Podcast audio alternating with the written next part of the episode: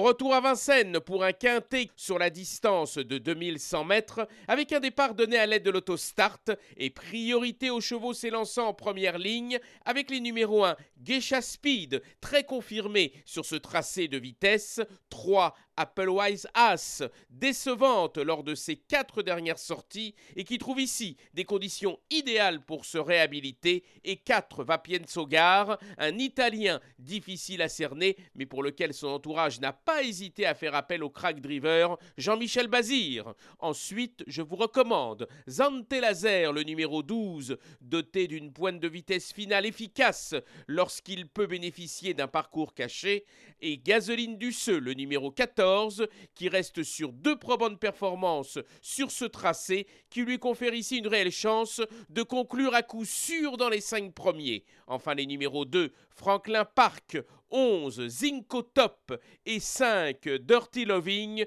compléteront ma sélection. Mon pronostic As 3, 4, 12, 14, 2, 11 et 5.